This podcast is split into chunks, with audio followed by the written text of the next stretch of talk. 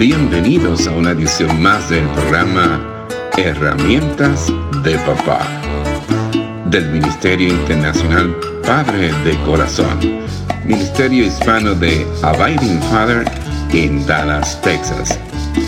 Para información del Ministerio Padre de Corazón, se puede comunicar por mensaje de texto o de voz al número 214 533 7899 214-533-7899 por correo electrónico a rafi arroba padredecorazon.org Rafi con Y al final.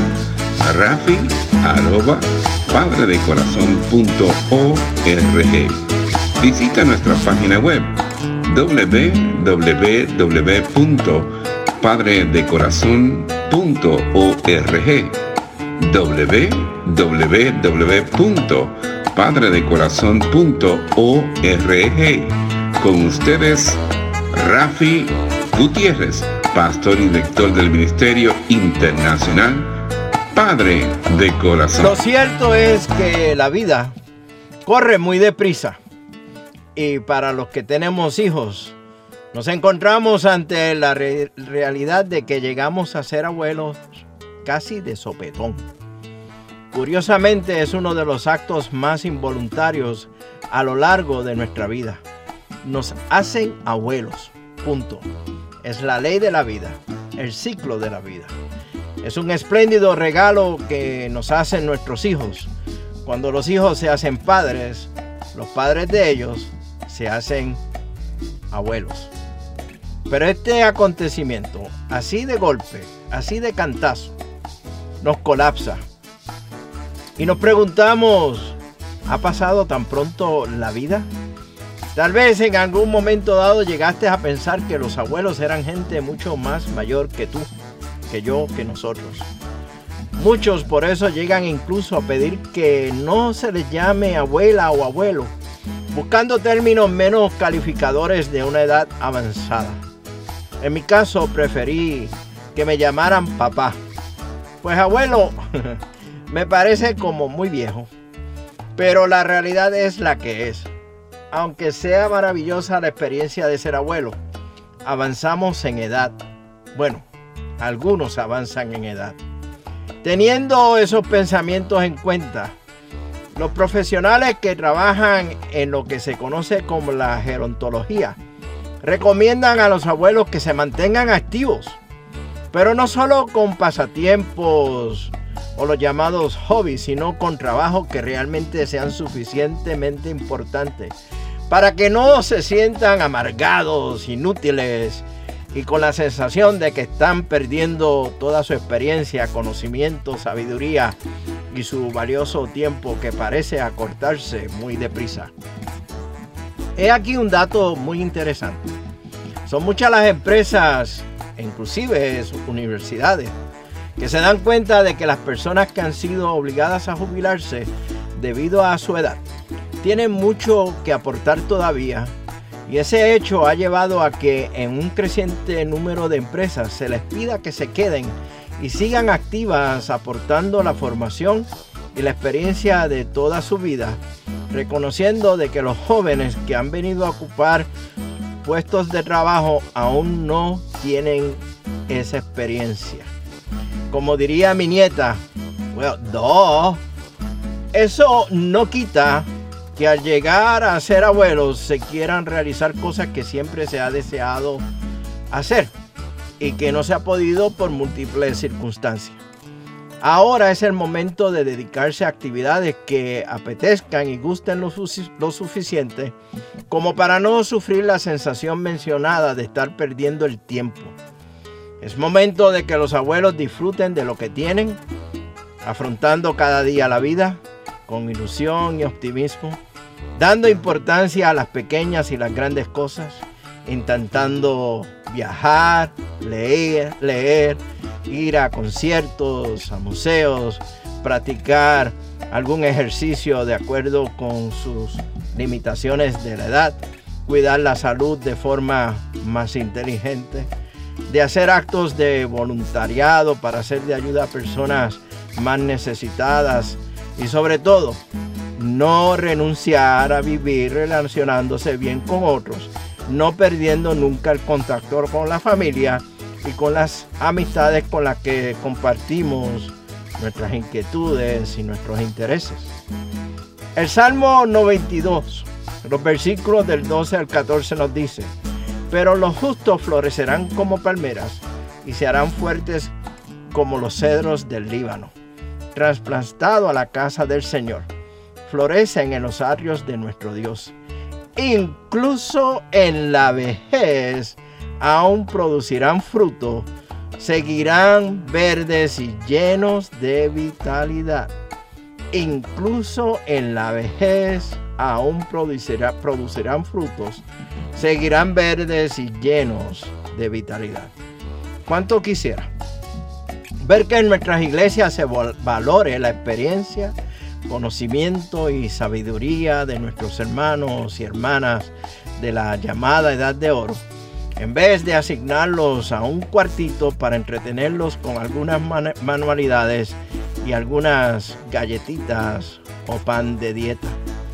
Los que conocen de este tema, gerontología, aseguran que las personas mayores no responden actualmente a un perfil estereotipado ni semejante o igual de vejez como pasaba años atrás.